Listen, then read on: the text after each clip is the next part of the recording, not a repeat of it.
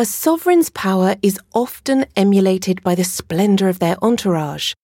Napoleon III was very aware of this notion and saw that it applied to his personal guard.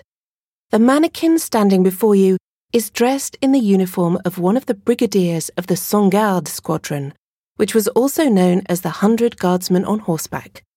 It was created in March 1854, two years after the Empire was proclaimed. This elite cavalry squadron was responsible for guarding the Emperor and his family. They were also guards of honour who would ensure the security of the imperial palaces.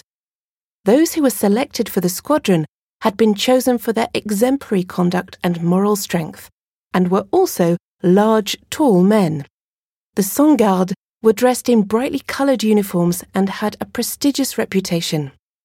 Their uniform included a steel helmet that was decorated with a red feather and a plume of horsehair from a white horse, and a long sky blue tunic.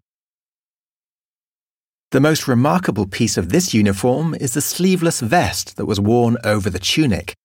It was decorated with a heavily embroidered imperial coat of arms in high relief that was blazoned across the guard's chest.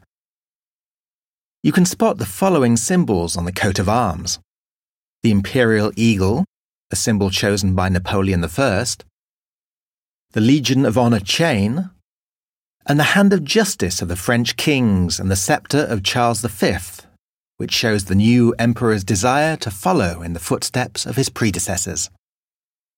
Along with this lavish uniform, the soldiers were armed with this strange weapon, a musket topped with a sabre bayonet, which makes it almost as long as a spear. Exiled to England several times before 1848, Napoleon III probably took his inspiration from the prestigious British Royal Guard. You can spot one of their Blues and Royals uniforms in this display.